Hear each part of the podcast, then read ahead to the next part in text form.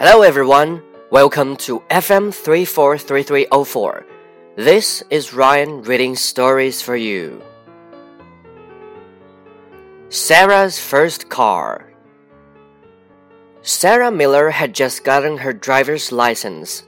Now, all she needed was a car. There was one problem she had no money. Sarah got a summer job at an ice cream store. She worked hard all summer. She saved every dollar. After three months, Sarah could finally afford a car. She bought a used one. The car had a lot of scratches. One of the windows was cracked. The seats all had big stains on them. The inside even smelled funny. It's perfect, Sarah insisted. All her work had paid off. She did not care if other people liked it or not. She was proud of herself.